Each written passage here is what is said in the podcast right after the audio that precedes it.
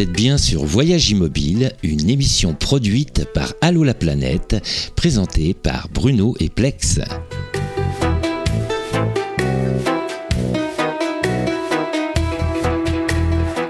Aujourd'hui, l'œil du cyclone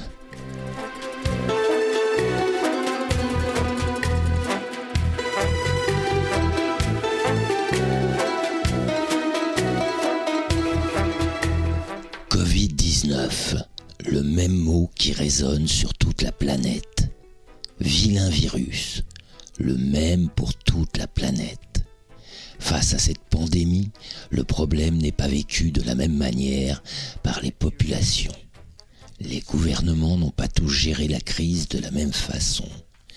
Nous avons été confinés et reprenons certaines choses, mais la vie est encore bizarre. Devons-nous crier victoire de pouvoir sortir de chez nous ou devons-nous rester vigilants? La communication de l'information est-elle claire et efficace? Sommes-nous dans l'œil du cyclone? Nous vous proposons ce soir de parcourir différents types d'approches de la gestion de cette crise sanitaire dans le monde. Nos invités, basés en Corée, en Italie et au Paraguay, seront de nouveau nos yeux et nos oreilles au plus près du problème.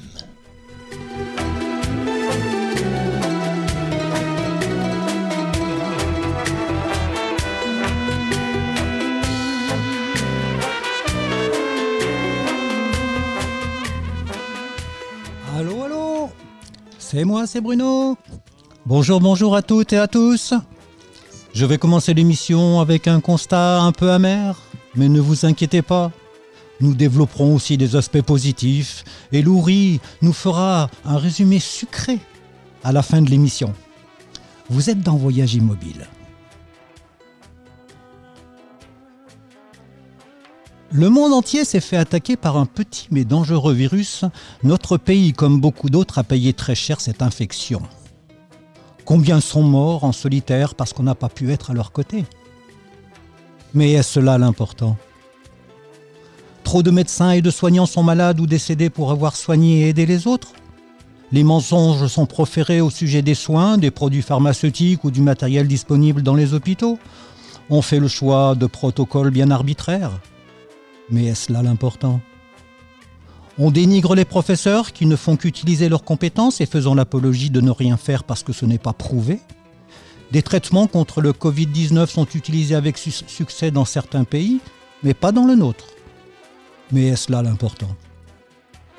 Nous avons passé deux mois entre la vie et la mort au dire des médias dont on ne peut pas dire que toutes leurs nouvelles aient été vérifiées.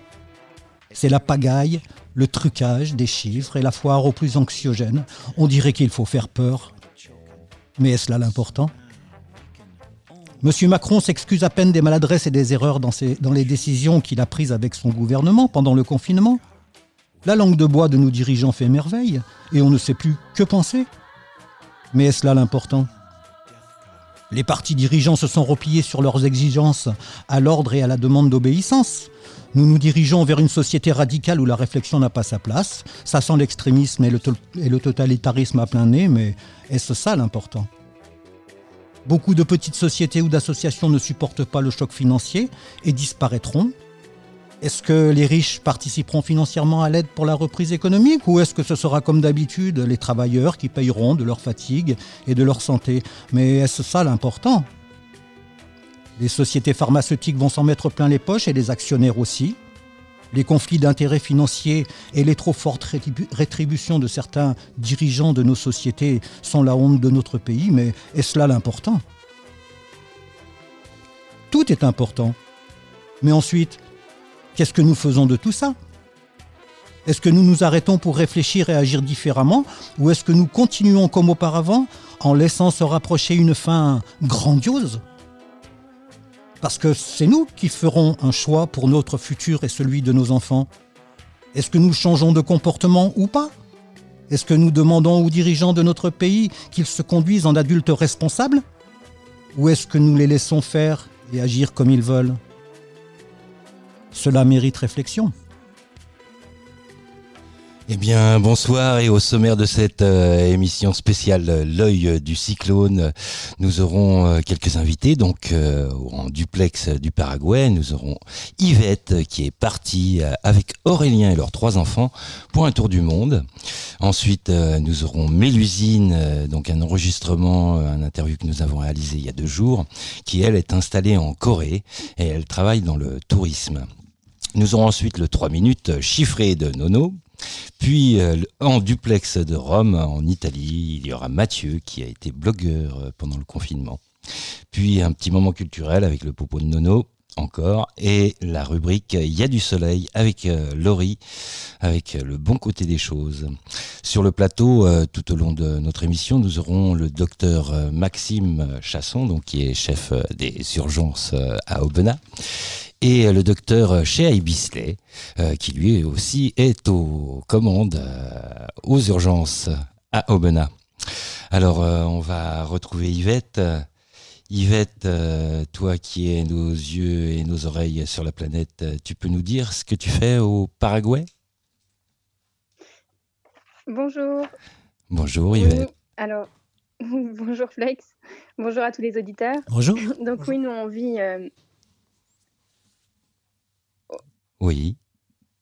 On vit donc au Paraguay, au plein centre de l'Amérique du Sud, mhm. où on tient une, entreprise euh, de location de véhicules aménagés, donc une entreprise dans le tourisme. Mhm. Donc je crois que tu fais euh, de la location de camping-cars et, de véhicules un peu sur les pays euh, autour avec des francophones. Oui, Exactement, on travaille majoritairement avec euh, donc une clientèle francophone qui vient euh, principalement d'Europe, mais euh, aussi du Canada. Et donc pour leur permettre de visiter à la fois le Paraguay, mais aussi les pays qui nous entourent, donc le Brésil, l'Uruguay, l'Argentine et le Chili. D'accord, donc en ce moment, ton activité est un petit peu à l'arrêt, tu ne dois pas être trop débordé. Euh, voilà, exactement. Nous, pour l'instant, l'activité est totalement arrêtée et, euh, et du coup, euh, on attend la réouverture des frontières pour pouvoir reprendre l'activité pleinement. Alors j'aimerais que tu m'éclaires un petit peu. On sait que la crise sanitaire a été abordée par votre gouvernement d'une manière un petit peu différente et qu'il y avait pas mal de paraboles par rapport au football. Est-ce que tu peux nous éclairer un petit peu là-dessus? Oui, effectivement, le, Paraguay, ils ont eu une vision tout à fait euh, particulière de, voir euh, la lutte contre le coronavirus et ils ont utilisé pas mal euh, la relation avec le football et la passion des gens ici pour le, foot, le football, qui est ici une deuxième religion. Et donc, du coup, ça faisait essentiellement appel à la solidarité du peuple pour que tout le monde s'unisse pour euh, lutter euh, contre le coronavirus et euh, pour gagner ce match contre le coronavirus. Ok. On nous a parlé aussi de la quarantaine intelligente. Tu peux nous expliquer ce que c'est exactement? Oui, effectivement. On a d'abord eu une phase de confinement total de la population sur le mois de mars et le mois d'avril. Et puis, depuis le 4 mai, ils sont rentrés dans la première phase de la quarantaine intelligente c'est-à-dire euh, une reprise progressive des activités industrielles et économiques euh, du pays. Parce qu'effectivement, un pays en voie de développement, maintenir un confinement total, euh, eh ben, ça a été compliqué sur plusieurs mois. Donc, à partir du mois de mai et en fonction des résultats de la lutte contre le Covid, et très peu de cas finalement ici, eh ben, ils ont pu rentrer en, phase de quarantaine intelligente et depuis le début de la semaine, là, on est euh, même passé en phase 2 avec euh, notamment la réouverture euh, de pas mal d'activités économiques et notamment des shoppings. Par contre, tout ce qui est touristique et restaurants restent fermés. Ils maintiennent quand même le couvre-feu à partir de 21h le soir et jusqu'à 5h le lendemain matin. Et on maintient aussi en quarantaine et en plutôt confinement, on va dire, les enfants et les personnes âgées. Ok. Parlé aussi d'un site internet que le, le, gouvernement mettait à disposition pour avoir tout ce qui était aide et que tout pouvait se passer par téléphone d'une manière très simple, que le discours était plutôt apaisant et euh, qu'on pouvait avoir accès euh, aussi bien à des aides qu'à de l'aliment d'une manière très très pratique, euh, même si on ne possédait pas d'argent. Oui, effectivement, le, le, Paraguay, pour pouvoir maintenir bah, d'abord le confinement et après la, la quarantaine qui, maintient quand même encore énormément de personnes en confinement, pour pouvoir quand même soutenir la, majorité on va dire un quart euh, de la population qui est quand même en situation de pauvreté, ils ont euh, fait passer énormément de messages euh, avec un appel à la fois à la responsabilité individuelle et collective, mais à l'effort de tous et aussi au fait de, se, de s'entraider et de se soutenir. Et dans cette optique-là, le gouvernement a, mis en œuvre, lui, deux programmes qui étaient le programme Pitivo, qui vient du Guarani, qui signifie aider, avec une allocation financière de 75 euros, mais ce qui représente un quart euh, du salaire euh, moyen ici, euh, qui a été donc fait par le ministère des Finances pour aider donc cette population qui se situe au niveau du seuil de pauvreté. Et puis un deuxième programme qui s'appelle Nyangareco, qui est prendre soin. Et ça, c'est une plateforme d'entraide avec notamment la distribution de kits alimentaires, mais aussi la distribution de kits d'hygiène, justement aux, populations les plus défavorisées, ou celles en tout cas qui vivent dans des quartiers euh, qui ont euh, euh, des infrastructures moins développées par rapport à l'accès à l'eau notamment. Et l'eau, l'électricité d'ailleurs est gratuite pendant la crise. Exactement. L'eau et l'électricité euh, est gratuite en tout cas jusqu'à la fin du mois de juin et on verra en fonction de la reprise économique euh, au mois de juillet si, cette aide elle se, prolonge. Mais effectivement, l'eau, l'électricité est gratuite. Ils ont aussi gelé tout ce qui est prêt bancaire, donc pour les propriétaires et euh, aussi pour aider énormément d'entreprises. Et ils ont diminué jusqu'à 60% les loyers pour les locations sur ces trois mois euh, également. D'accord, tu me disais que les services euh, hospitaliers n'étaient pas prêts effectivement à se prendre une grosse vague, donc euh, qu'il y avait eu des moyens un petit peu alternatifs qui avaient été mis en place, que les discours du gouvernement donc étaient apaisants et très portés sur la famille et l'entraide, et tout ça depuis la guerre.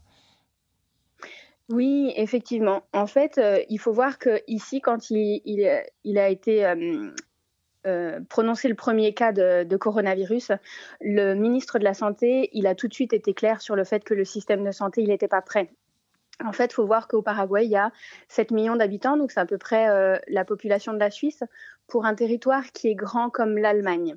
Mais euh, dans cette population, il y a un quart de la population qui se concentre sur euh, Asunción et euh, sa périphérie. Donc, il y a une région où il y a une forte densité de, de population.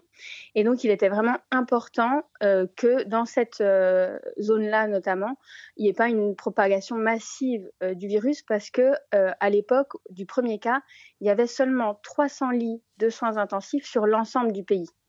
Donc, l'objectif du ministre de la Santé, c'était de gagner du temps euh, pour pouvoir mettre euh, en œuvre euh, et puis installer au niveau technique, recevoir du matériel, commander du matériel pour pouvoir créer ces lits de soins intensifs qui allaient manquer pour faire face à la, pénurie.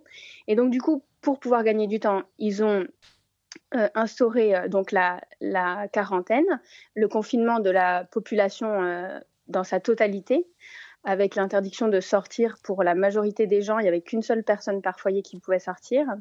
Et puis, dans le but de pouvoir créer ces lits de soins intensifs. À l'heure d'aujourd'hui, on est à 1250 lits de soins intensifs, donc c'est énorme. Hein.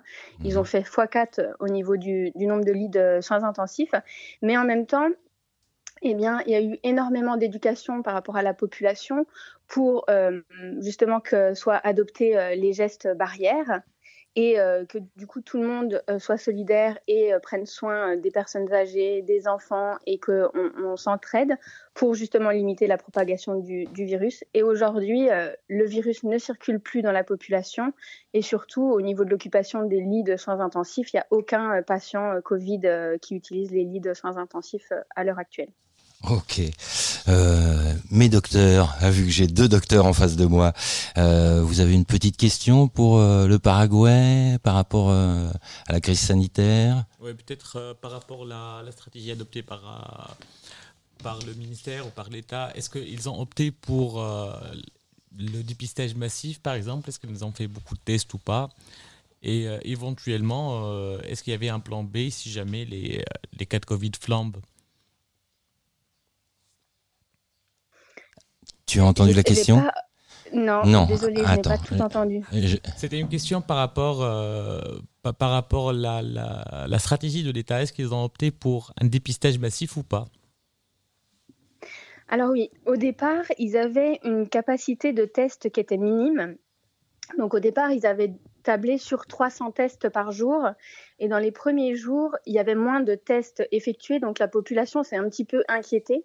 Et euh, la réponse du ministère de la Santé a été de dire, pour l'instant, nous testons toutes les personnes qui présentent deux euh, symptômes, mais euh, apparemment, il n'y avait pas plus de personnes présentant de symptômes. Et au fur et à mesure que les jours sont passés, il y a eu plus de tests. Et puis, notamment, ils ont reçu là, ces derniers temps, les fameux tests rapides et donc maintenant, ils ont commencé un test massif de la population parce que euh, y a des épidémiologistes qui les ont alertés sur le fait que peut-être il y avait des foyers épidémiologiques silencieux, avec notamment une population euh, rurale peu informée, qui a peut-être moins accès aux informations et qui donc euh, avait aussi peut-être plus l'habitude de se soigner pour des symptômes euh, grippaux à la maison avec les remèdes naturels et qui peut-être ne se signalaient pas. Donc du coup, là, depuis le début de la semaine, ils ont décidé de tester, ben, par exemple, tout le personnel d'un hôpital, tout le personnel d'une usine, tout un village dans lequel zéro cas avait été signalé pour voir s'il y aurait comme ça des, des, foyers épidémiologiques silencieux. Pour l'instant, tous les résultats reviennent négatifs.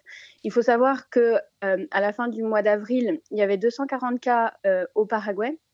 Maintenant, on est quasiment à 900 cas, mais 70% de ces cas-là euh, viennent du Brésil parce que depuis la mi-avril, on reçoit les co-nationaux, donc les Paraguayens qui vivaient au Brésil et qui ont souhaité euh, rentrer. Donc la, majorité des cas maintenant, elle vient de là. Et il semblerait qu'il n'y ait pas euh, de, cas de foyers silencieux. Mais après, il faut savoir aussi que nous, le pic épidémique, il nous l'annonçait au mois de juin que notre premier cas, il était euh, aux alentours du 7 mars. Donc voilà, on va pas non plus crier victoire trop vite. On va attendre de voir comment euh, évoluent les choses et euh, aussi avec la reprise des activités économiques, industrielles et l'ouverture des shoppings, voir si, si la tendance ne s'inverserait quand même pas au bout d'un moment. Eh bien, merci beaucoup Yvette pour ton témoignage et ben, on te souhaite une bonne continuation. Au revoir. Ben, merci. Au revoir. Merci à vous. Merci de nous avoir donné la parole. Il n'y a pas de quoi. À très bientôt. À très bientôt. Au revoir. Alors, euh, docteur Maxime Chasson, euh, nous étions rencontrés en février justement euh, sur une première émission sur le Covid-19, l'arrivée. à l'époque, vous nous aviez donné des conseils déjà sur les masques, FFP2, sur des consignes à faire. Euh, puis, on a eu euh, carrément euh, des informations du, gouvernement comme quoi les masques ne servaient à rien. Puis, après, on a eu des informations, ah oui, il y a peut-être quelques masques qui arrivent, donc ce serait bien d'emporter. Et là, on nous a ressorti ce que vous nous aviez déjà dit un mois, au moins un mois auparavant. lorsque vous aviez quitté l'émission, je vous avais posé la question, est-ce que vous êtes prêt, vous, à accueillir la vague ici, en France, à Aubenas? Vous m'aviez dit oui. Qu'en est-il, docteur? Bah, Merci bien de nous avoir réinvités. Euh, qu'en est-il de la vague euh, À Aubenas, on a eu euh, à peu près 300 cas positifs hospitalisés. On a fait plus de 2500 tests. Pour un nombre de décès enfin, étiquetés Covid à, peu près aux alentours de 18. Donc on est plutôt, assez satisfait. On, est en, retombé depuis hier un fonctionnement normal de l'hôpital qui va être actif à partir de la semaine prochaine. Donc on est descendu progressivement comme on était monté progressivement. Je pense qu'on a quand même été préservé, on n'a pas été sollicité comme dans le Grand Est ou dans les hôpitaux parisiens. Euh, donc on a su faire avec les moyens qu'on avait euh, préparés. On a eu la chance d'avoir un petit coup d'avance. Euh, je pense que c'est aussi un petit peu ce qui s'est passé pour le Paraguay, c'est-à-dire que Euh, quand on a vu ce qui s'est passé en Chine, quand on a vu ce qui s'est passé en Italie, les gens ont commencé à prendre ça un peu au sérieux et euh, les mesures barrières, plutôt elles sont prises et, meilleur c'est pour endiguer l'épidémie. Donc je pense qu'on a bénéficié un peu de, cet effet-là. Et puis surtout, il faut souligner l'exemplarité des personnels soignants qui étaient déjà au bout du rouleau.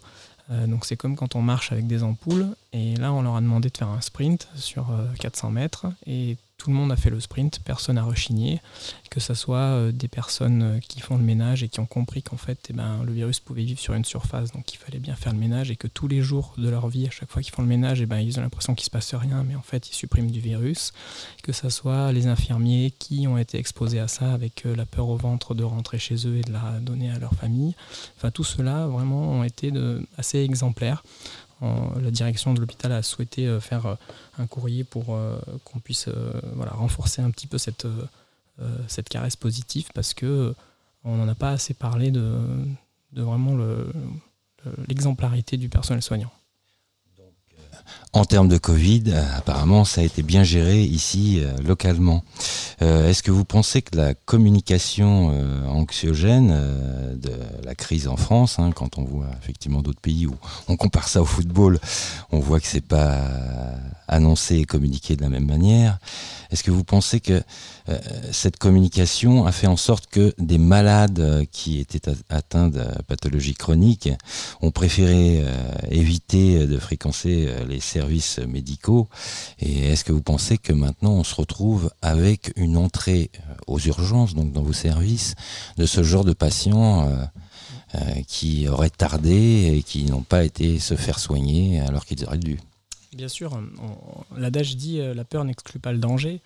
on a vu une baisse de 45% de, de passages aux urgences, que tout le monde en France et sur la planète s'est posé la question aux urgences de se dire mais où sont nos appendicites, où sont nos infarctus, où sont nos AVC, où, sont nos maladies qui ne sont pas imputées à la vie active? Effectivement, les accidents de la route, bah, si on est confiné, il n'y en a plus. Les mecs qui tombent des échafaudages, bah, effectivement, s'ils sont plus au travail, il n'y en a plus. Mais il y avait quand même des pathologies comme ça, de façon un peu immuable. On ne les retrouvait pas. On a eu un petit peu l'effet effectivement des gens qui ne voulaient pas venir. Et euh, là, on est en train de les retrouver avec des pathologies un petit peu vieillies, notamment pour les infarctus, notamment pour les AVC, des choses qui malheureusement... Alors, est-ce que c'est la peur des gens? Oui, parce qu'on a cette peur-là chez les soignants aussi. Euh, du Covid, cette sorte de terreur. Est-ce que c'est euh, la communication anxiogène? Je ne sais pas. en tout cas, on, on, est en train de rattraper un peu les pots cassés sur des gens qui avaient fait des petits syndromes de menace, des petites choses qui auraient dû venir est-ce que c'est par peur de nous préserver Parce qu'ils se sont dit, ben, les urgences, euh, les services de réa ont d'autres chats à fouetter et moi je ne viens pas. Euh, c'est vrai que c'est un petit peu dommage. On a beaucoup communiqué euh, en disant bah, si vous avez une maladie chronique, etc., n'hésitez pas à venir parce que c'est pas au moment où elle sera grave qu'il faudra venir parce que ce sera trop tard et ça va encore plus nous embêter. Donc bien sûr que la communication anxiogène c'est pas une bonne solution. on peut peut-être suivre l'exemple du Paraguay pour des choses plus positives avec des parallèles sportifs. Euh, dans tous les cas, c'était sérieux. Je pense que euh, ça dépend un peu des gens qui écoutent l'info. Est-ce qu'il y en a qui l'ont prise de façon vraiment anxiogène, d'autres qui l'ont prise de façon informative? C'était sérieux, donc il fallait communiquer comme cela. Je ne sais pas si c'était la meilleure façon à voir pour euh, les prochaines crises. Est-ce qu'il faudra plutôt attaquer ça du point de vue humoristique avec un exemple comme le Paraguay par rapport au parallèle avec le football ou est-ce qu'il faudra rester quand même alertant en disant bah, c'est sérieux? Ok. Alors euh, nous allons retrouver une autre euh, facette euh, de la vision de cette crise avec Mélusine qui elle est en Corée. Donc Mélusine, depuis combien de temps tu es en Corée et qu'est-ce que tu y fais? Alors moi, ça fait maintenant 8 ans que je suis installée en Corée et je suis agent de voyage. Je travaille dans une agence locale donc qui s'occupe des francophones qui viennent voyager en Corée du Sud. Il y a eu plusieurs choses qui ont été mises en, place. Donc déjà, il faut savoir que le, gouvernement, enfin en tout cas des organismes du gouvernement liés à tout ce qui est sécurité nationale, euh, santé et euh, tout ce qui peut être catastrophe naturelle, ont les numéros de téléphone de tout le monde sur le territoire et on est euh, géolocalisé. Alors après, je ne sais pas exactement comment ça fonctionne, mais c'est pas une géolocalisation comme Google. Ça va être vraiment, euh, c'est même si on n'a pas le Wi-Fi, en fait, on va quand même, euh, même si on n'a pas Internet sur son téléphone, on va quand même recevoir ce type d'alerte. Donc ça vaut pour tout ce qui est tremblement de terre, pour évidemment quand on a des problèmes avec la Corée du Nord, donc quand il y a des lancements de missiles, etc.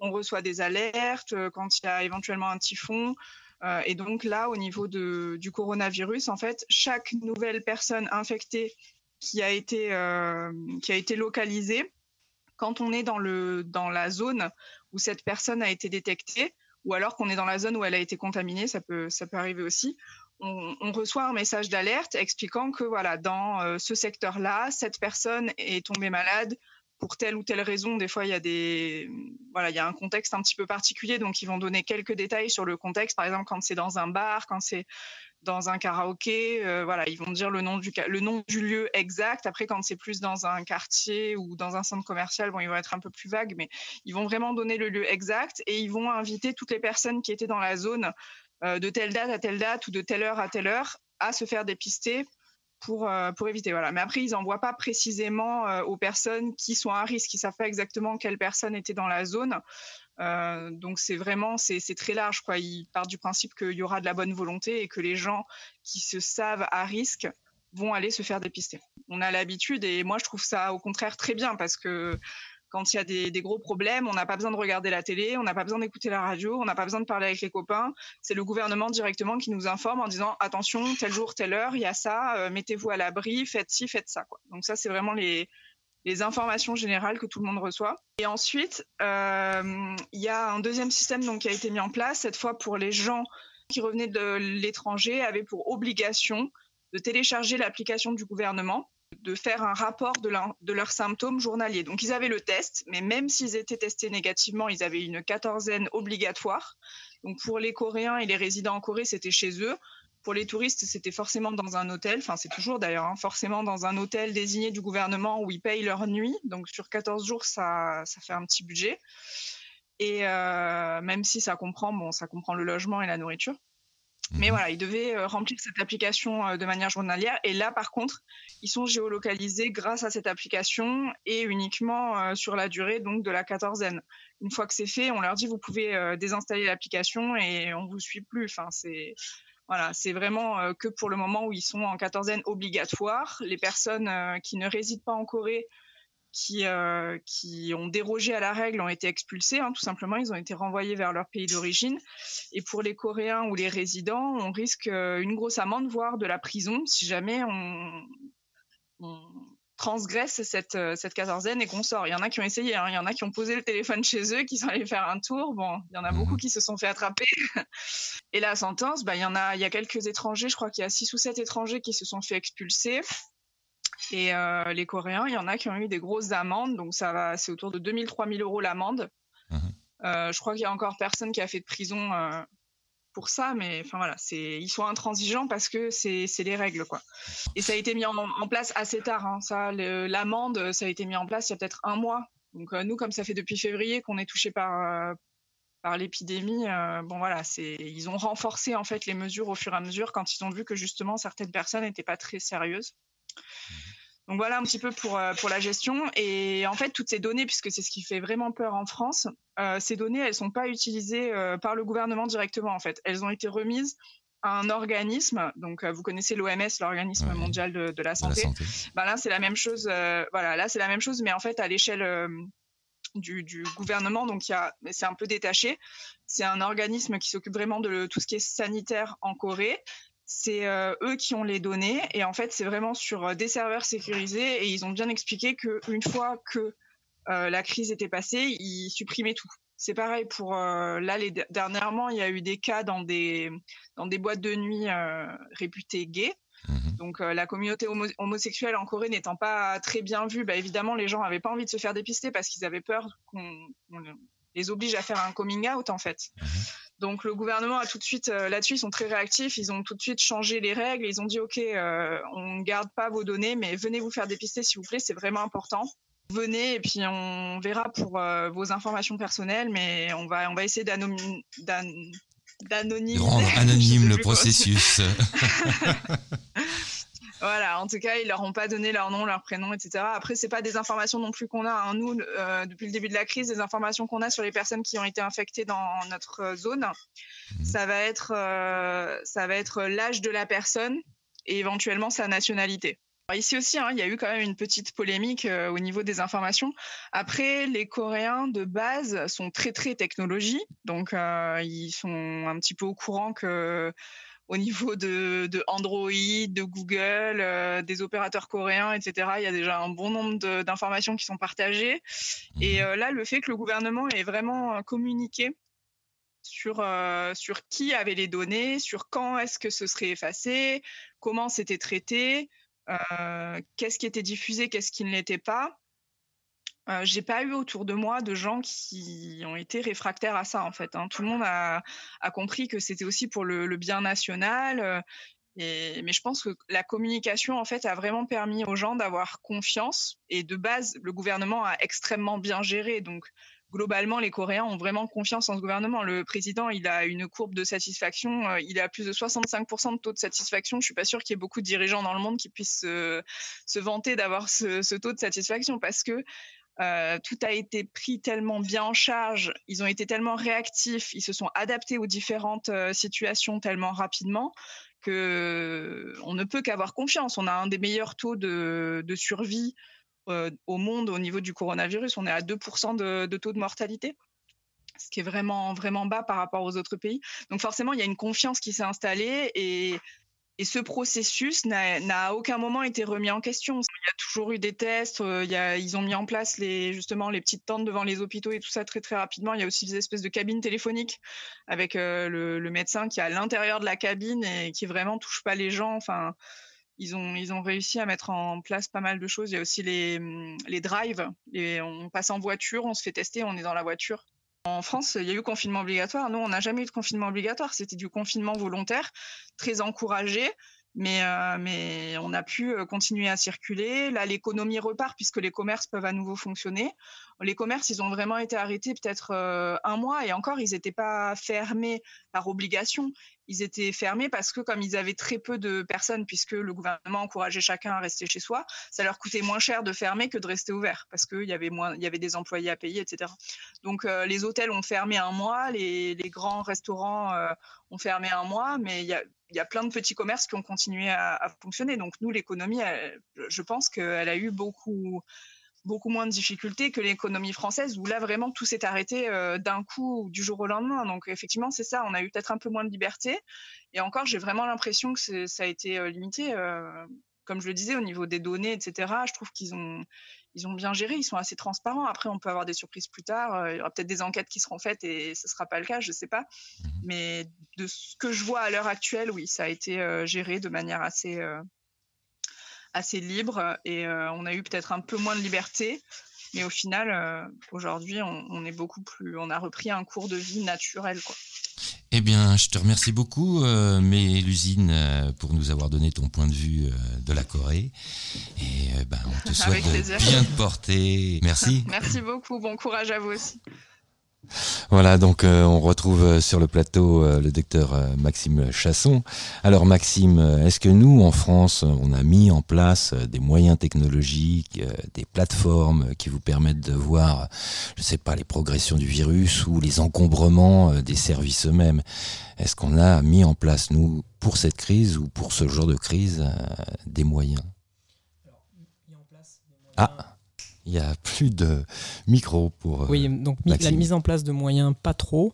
On a surtout euh, surexploité des moyens qui existaient et, euh, et, qui du coup ont été mis à l'épreuve puisque ben, ça ne nous était jamais arrivé. Je parle principalement du moyen civique, donc qui est une sorte de plateforme dans laquelle on doit rentrer les victimes en cas de tuerie de masse ou d'accident de masse, comme on avait eu les exemples à Paris et à Nice.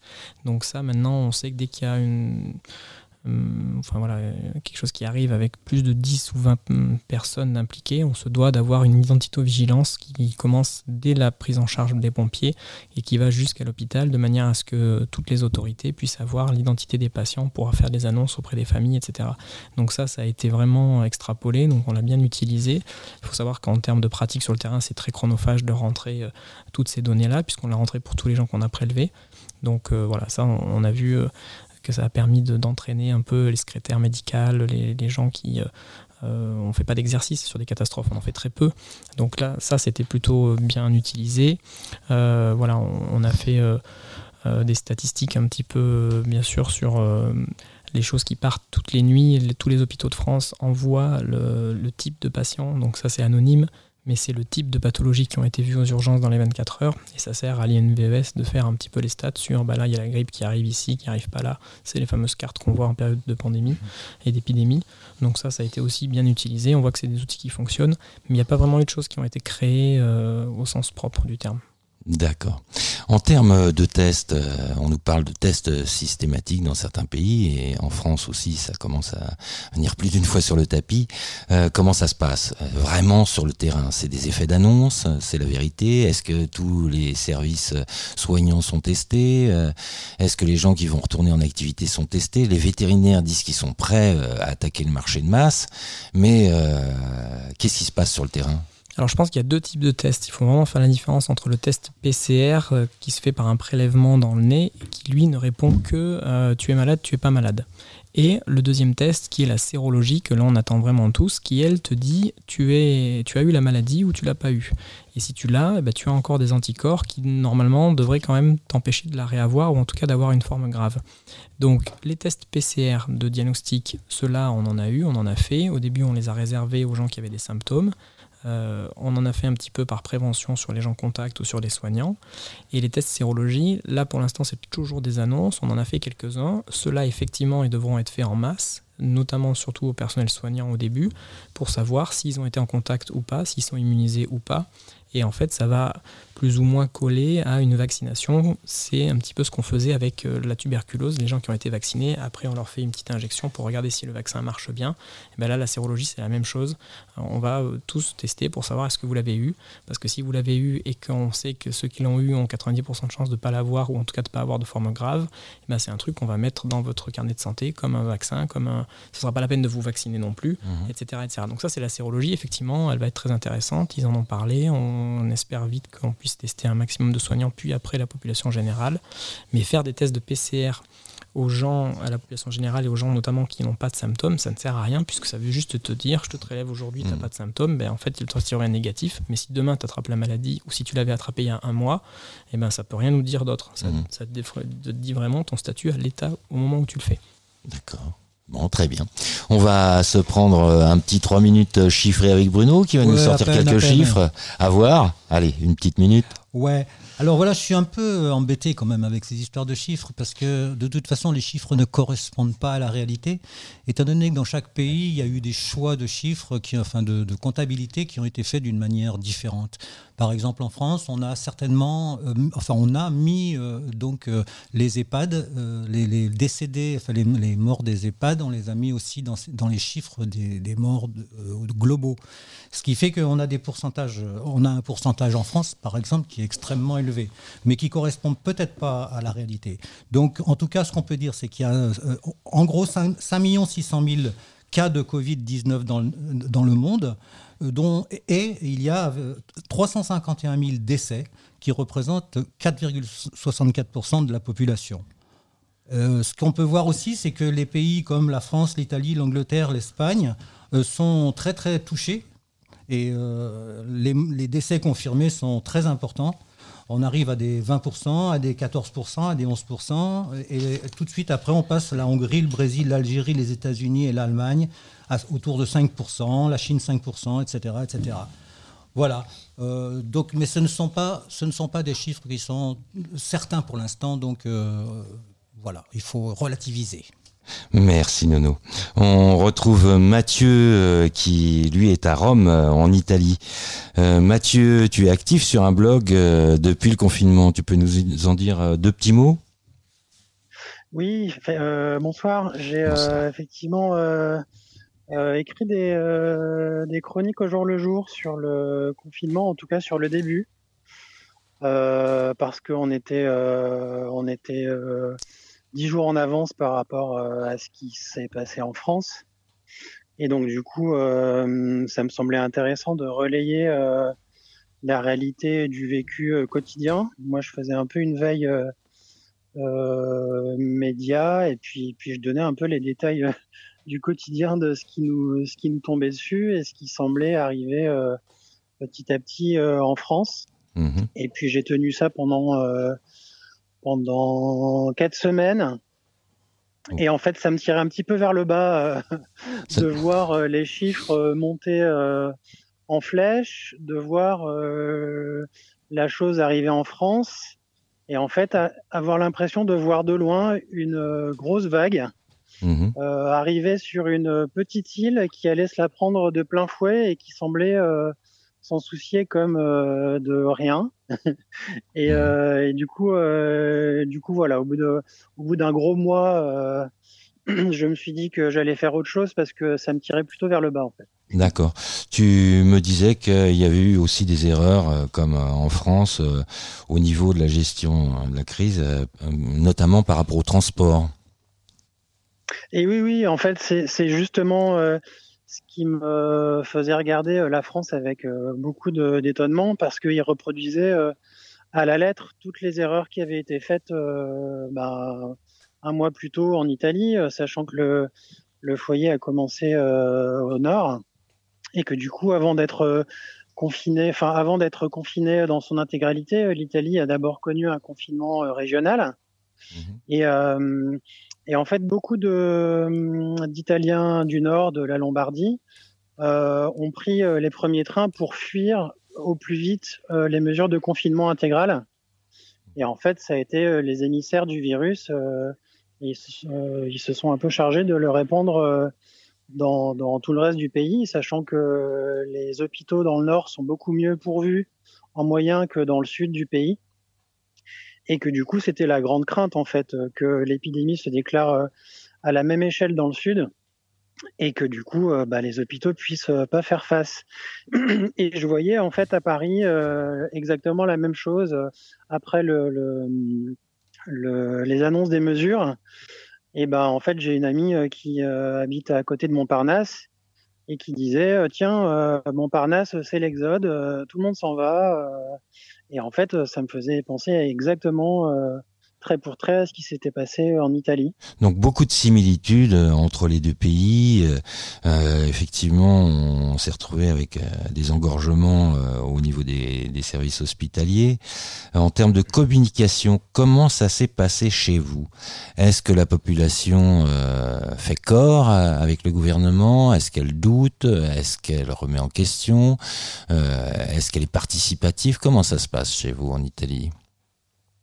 Ouais, il y a plutôt eu une, une euh, espèce d'union sacrée. Enfin, en tout cas, les, les, euh, les Italiens euh, étaient vraiment derrière Comté, qui, qui a géré ça de manière, on va dire, assez transparente. voilà, enfin, on, on, voyait clairement que parfois les conditions du direct étaient les conditions du direct mmh et qu'il il composait avec avec la crise, avec ce qu'il savait, avec ce qu'il savait pas, avec les moyens dont, disposait, dont il disposait. Et du coup, euh, on avait euh, le, sens, enfin, le, sentiment d'un discours de vérité plus que d'un discours euh, super maîtrisé, d'un communicant qui donne les informations qu'il souhaite donner et quitter le reste. Mmh et donc du coup, c'était un peu le c'était un peu le, le, héros de la situation entre guillemets. Enfin, voilà, les, les, les, euh, les minettes euh, italiennes euh, ont tout de suite, enfin, ont, ont, soudain eu beaucoup de, enfin, l'ont trouvé très sexy. D'accord. c'est un peu l'homme de la situation. C'est le héros masqué. Ouais, c'est ça. Voilà. et en plus, chez vous, il y avait des masques disponibles apparemment. Vous aviez des masques, vous. Par eh ben oui, il n'y a pas eu de, il n'y a pas eu tellement de polémique autour de ça. en fait, on, on, a été chercher des masques et puis et puis voilà, ça n'a pas été un sujet les masques, alors que visiblement en France ça a été euh, un serpent de mer. Tout à fait. Eh bien, Mathieu, on te remercie beaucoup pour ton intervention. Et puis, on te souhaite une très bonne continuation. Au revoir, Mathieu. Merci, à vous aussi. Alors, euh, on retrouve euh, le docteur euh, Bisley, qui, lui, justement, connaît l'Italie. mais il connaît pas que l'Italie, ce docteur. Il connaît d'autres modes qui ont été choisis par d'autres gouvernements. C'est-à-dire, par exemple, nous mettre en contact avec le virus. Qu'est-ce qu'on peut faire comme ça? Bah, le scénario italien n'est pas, pas loin du scénario français ni espagnol. On est à 28 000 décès pratiquement dans les trois pays. Par exemple, par contre, il faut, il faut tirer les leçons et il faut aussi euh, dire que l'exemple allemand, c'est le modèle de réussite en Europe, qui sont d'ailleurs dans une nouvelle normalité depuis le 15 avril pratiquement. Ils ont remarqué qu'il y a trop de lits inoccupés pour ceux prévus pour les Covid+, il y a trop de pathologies non traitées à cause de la, euh, de la priorité accordée à la lutte contre le corona. L'Allemagne, qu'on ne veuille pas, euh, elle, fait aujourd'hui figure de l'élève modèle. Résumé surtout dans le nombre de lits en soins intensifs, on est à 34 lits par, par 100 000 habitants. C'est aussi le succès du dépistage massif. Il faut, faut, bien noter ça. Donc le clé de, succès est d'abord à chercher dans ce, dans ce réseau d'hôpitaux euh, qui n'a jamais été saturé, contrairement à ce qui s'est passé en Italie, en Espagne, en France. Ok. On va avoir un petit intermède de poésie avec Bruno, donc euh, le popo de Nono. À toi de jouer, Bruno. Alors voilà, ce soir, c'est une poésie qui a été écrite et qui était sur Internet, sur le site Le Salon des Poètes de Lyon. Et c'est une Madame Claude Rennes qui l'a écrit. Ça s'appelle Acrostiche. Et l'acrostiche, c'est confinement dû au corona. Comme une bombe, le virus a explosé. On n'avait rien entendu, rien pressenti. Ne sortez plus, restez chez vous. Fini les sorties, les réjouissances, les amis. Inverser du jour au lendemain nos habitudes Ne plus embrasser les siens ni les voir Enfermer, pourquoi? Ce n'était qu'un virus. Mais qui a envahi le monde mortellement et tous les pays s'enfermaient sur eux-mêmes, nuit et jour, les heures solitaires s'égrenaient. Télévision, livres, rangements, etc. On s'occupait. Dépourvus et inquiets, nous subissons une vague d'informations contradictoires, avec bien sûr chiffres des morts à l'appui. Uniquement quelques voix contestaient. Comme de bonnes gens, on doit obéir. On attend les masques, les tests pour nous protéger. Retrouver le cours de la vie un jour. On écoute le silence de la ville et le chant des oiseaux. Ne pas oublier les vaillants soldats des hôpitaux. Ah, quand le goût délicieux de la liberté.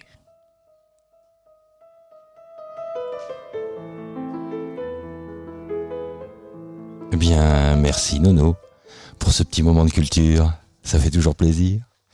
Donc euh, on va revenir sur le plateau euh, avec Maxime et on va, on va voir si nous, j'ai un peu l'impression qu'on a géré un peu sur nos... On vous a tout mis sur les épaules, quoi, en fin de compte. Euh, qu'on a géré ça sur la capacité d'absorption des services de réanimation alors qu'on est en plein moment où on vous a fait des coupes, et avant ce problème-là, on vous entendait déjà dans la rue, euh, vous étiez à demander des moyens, et pile, on vous demande de partir avec votre petit fanion en guerre, parce qu'on est en guerre, enfin j'ai cru entendre ça à un moment donné, mais alors, sans casque, sans treillis, sans ranjo, alors je parle même pas ni d'un FAMAS, ni d'un simple scalpel, non, rien. Donc... Euh, c'est quoi votre sentiment? Bah, le sentiment est qu'il va falloir qu'il y ait vraiment quelque chose, une réponse. Ils l'ont bien vu euh, dans les derniers jours avec les annonces, avec euh, les groupes de travail qu'ils ont créés pour euh, essayer de restructurer un petit peu l'hôpital. Euh, je pense en effet que les gens sont d'accord pour euh, que leurs impôts servent pour des choses qui ne sont pas rentables, comme l'éducation, comme la santé. Et depuis des années, des années, les gouvernements successifs, alors j'ai plutôt une parole à politique, mais voilà, depuis des années, les gouvernements, ils ont un petit peu clochardisé euh, l'hôpital public en se disant, bah, effectivement, il y a beaucoup de monde, on met beaucoup de moyens pour en fait des choses pas grand-chose. En clinique, ils arrivent à être rentables. Comment est-ce que c'est possible? Mais en fait, c'est possible parce que l'hôpital public euh, ne peut pas être rentable parce qu'il traite des pathologies qui ne sont pas traitées dans des hôpitaux, euh, dans des cliniques. Euh, et on ne peut pas choisir ces malades. Donc il y, a des, choses qui sont rentables en médecine, il y a des choses qui ne le sont pas. Et on était descendu dans la rue depuis des années en se disant qu'aux urgences, c'était plus possible de prendre le temps de prendre la main des gens, etc. Et, là, il va vraiment falloir qu'il y ait des choses qui soient restructurées, notamment au niveau de la revalorisation des salaires, notamment au niveau des infirmiers. Enfin, c'est pas normal que moi je veuille partir des infirmiers de mon équipe pour aller en libéral euh, euh, contre cœur parce que le travail leur plaît moins, mais parce que ça gagne plus. Euh, ça, c'est vraiment difficile quoi, de voir des confrères qui préfèrent rester en cabinet parce qu'ils gagnent plus d'argent.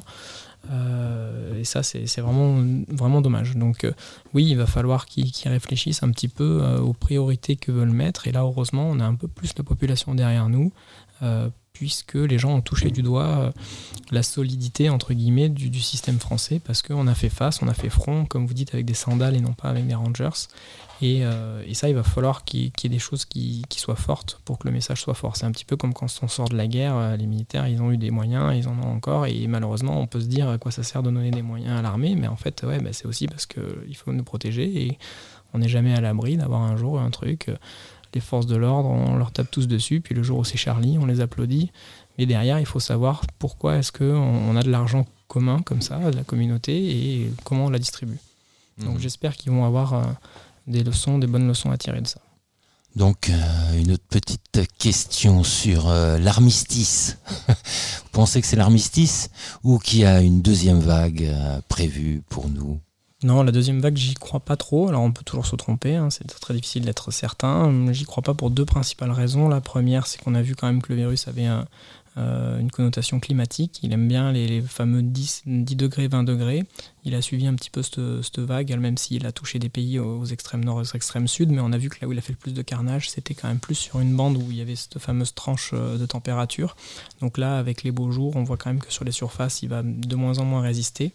Donc ça c'est le premier élément. Et puis le deuxième, qui est j'espère un élément qui va rester dans les mémoires pour l'utiliser l'année prochaine au moment de la grippe pour essayer de sauver nos personnes âgées, c'est la distanciation sociale, euh, les mesures barrières simples, se laver les mains souvent, je suis enrhumé, je te fais pas la bise, euh, les enfants eh ben, ils font pas des papouilles à papy-mamie parce que derrière c'est toutes des choses aveugles qu'on ne voyait pas avant, que les gens ne faisaient pas parce qu'ils avaient perdu un petit peu euh, l'habitude de ça parce qu'on avait plein de moyens, plein de médicaments.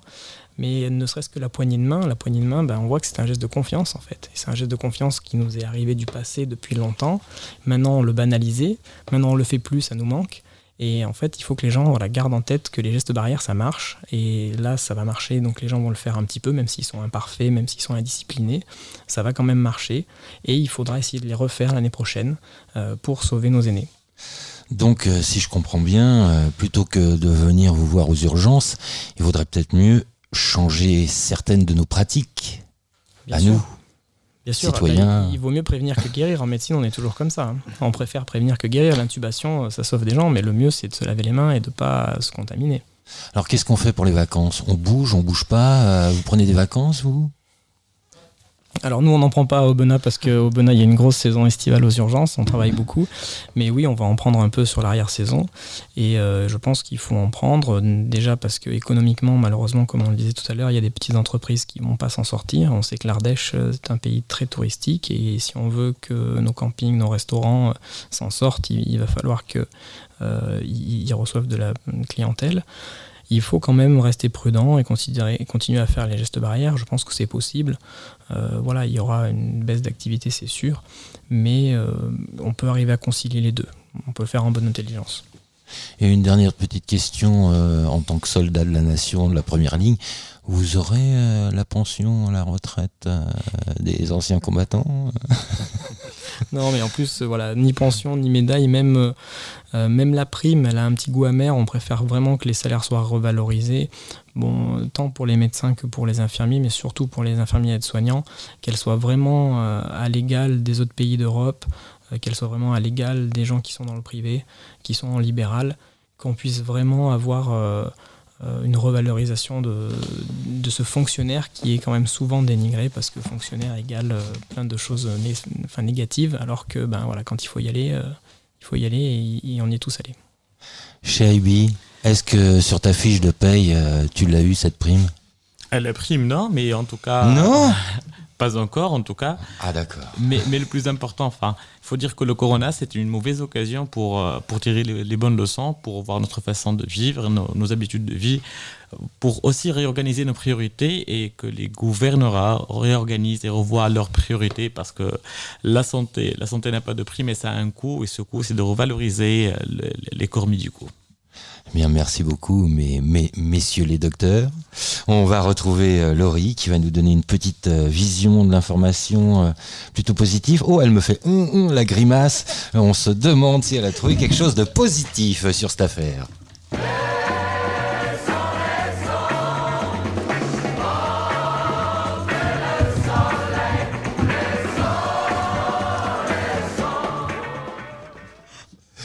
Bonjour Laurie. Bonjour. Alors, qu'est-ce que tu nous as trouvé comme petite info croustillante Alors, j'ai pu me rendre compte que dans l'ensemble, les normes d'hygiène et les protocoles à suivre sont assez similaires dans le monde. Et pour chaque mesure, les hommes avec un grand H de tous les pays ont réussi à tirer parti de façon positive des contraintes. Donc on a pu observer une augmentation massive des accès en ligne, davantage d'aide aux personnes en difficulté, des distributions qui pourraient pas des distributions d'équipements et d'ordinateurs portables pour les élèves qui n'auraient pas pu étudier sans cette initiative. De nombreuses œuvres ont même été proposées gratuitement sur le net, ce qui a permis aussi un meilleur accès à la culture. Donc, euh, dans les mesures prises en commun par de nombreux pays, il y a eu aussi le travail à distance. Donc, on a pu noter de façon générale un, un contrat patron-salarié beaucoup plus humain, des prises de contact régulières sur la santé de leurs salariés, le maintien de la bonne humeur, de la motivation. Un personnel parfois réaffecté aussi. Donc au Royaume-Uni, de nombreux bibliothécaires se déplacent dans des centres dédiés aux personnes isolées pour leur permettre de rester en contact avec le monde extérieur, comme, comme à Auckland en Nouvelle-Zélande, à Newmarket au Canada. Ailleurs, ils se sont joints à des initiatives collectives volontairement, comme au Mexique. Certains se sont consacrés à l'amélioration d'articles Wikipédia ou à des groupes sociaux sous-représentés. Il y a eu des espaces aussi et des équipements qui ont été réaffectés. En Californie, des garages de bibliothèques qui ont été rendus accessibles aux gens qui, sont réduits à vivre dans leur voiture. À Auckland, en Californie, les boîtes à livres ont été utilisées pour recueillir les masques inutilisés. Euh, je passe j'en passe et des meilleurs, puisqu'il y a eu beaucoup d'initiatives qui ont été faites. Des, idées vraiment ingénieuses qui ont émergé. En Lituanie, euh, grâce à une coopération entre la Bibliothèque nationale et l'école de robotique, les imprimantes 3D ont été utilisées pour fabriquer du matériel de protection. Des éléments aussi comme des poignées de porte. Des bibliothèques aux États-Unis, au Canada, en Nouvelle-Zélande et au Portugal ont même fait de même. Et l'Université Columbia a mis à disposition des modèles approuvés pour que les détenteurs d'imprimantes 3D puissent y avoir accès. Donc sans oublier de souligner la mise en place, ça, a été assez important, d'un portique qui permet de, qui permet donc de désinfecter des caddies. Euh, ça a été fait par une société familiale ardéchoise à la Ville-Dieu, avec une volonté locale, écologique et solidaire.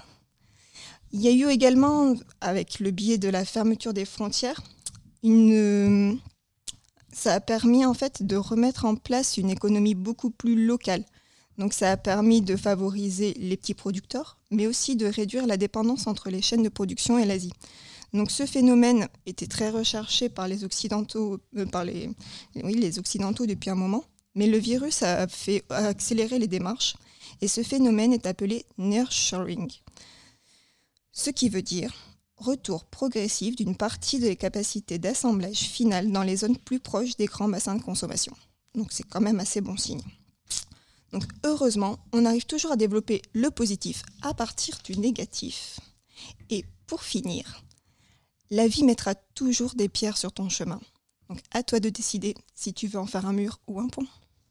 Merci Laurie pour cette phrase.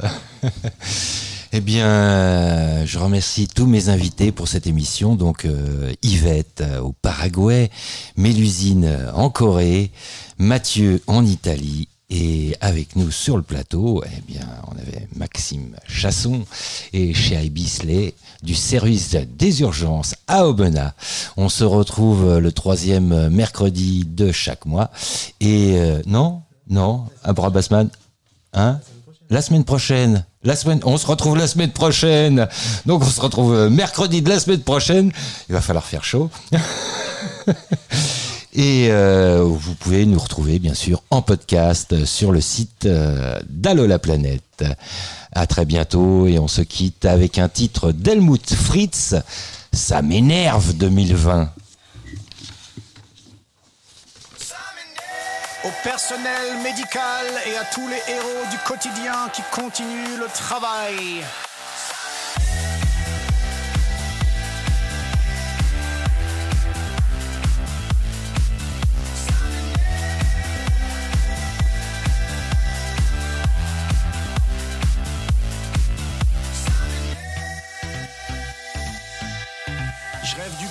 Et d'un verre, mais tout Paris est désert. Ils sont tous à la maison, moi aussi j'ai l'air d'un con. Ça m'énerve. Oui, ça m'énerve. Pharmacie, rue de Grenelle, je demande un masque et du gel, mais on vit dans quelle époque? Parce qu'il y a la rupture de stock.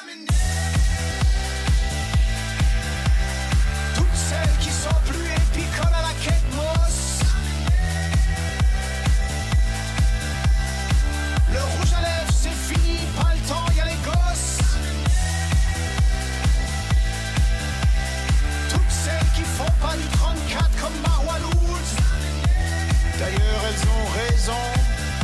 T'enfileras un jogging, t'éternueras dans ton coude. Han. Ça m'énerve.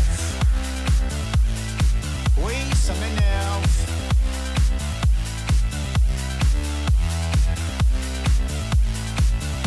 Devant Bichat, la folie, ils prennent que les VIP. Moi j'arrive sur mon brancard, on me dit non, tu repars. Ça m'énerve. Ça m'énerve. J'appelle Amazon, une blondasse au téléphone me dit Je peux vous aider? J'ai plus de PQ, vous livrez? Elle m'énerve. Mon Dieu, qu'elle m'énerve. J'ai vu une chauve-souris milliardaire. J'ai dit Batman, vous foutez tout en l'air. Puis j'ai croisé Macron dans les vestiaires. Il m'a dit Helmut rentre chez toi,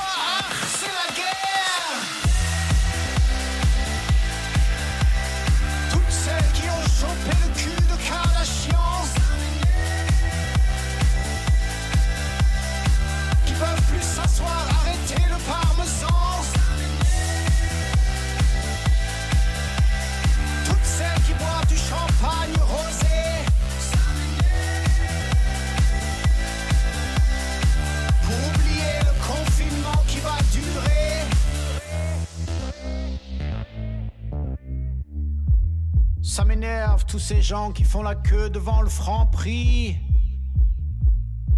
Tout ça pour des panzani. Mais bon, en cinq minutes c'est cuit.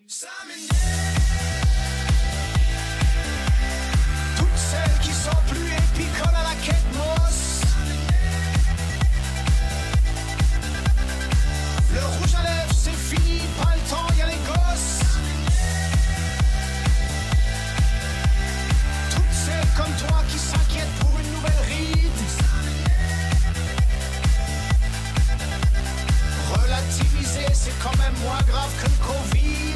Ça m'énerve.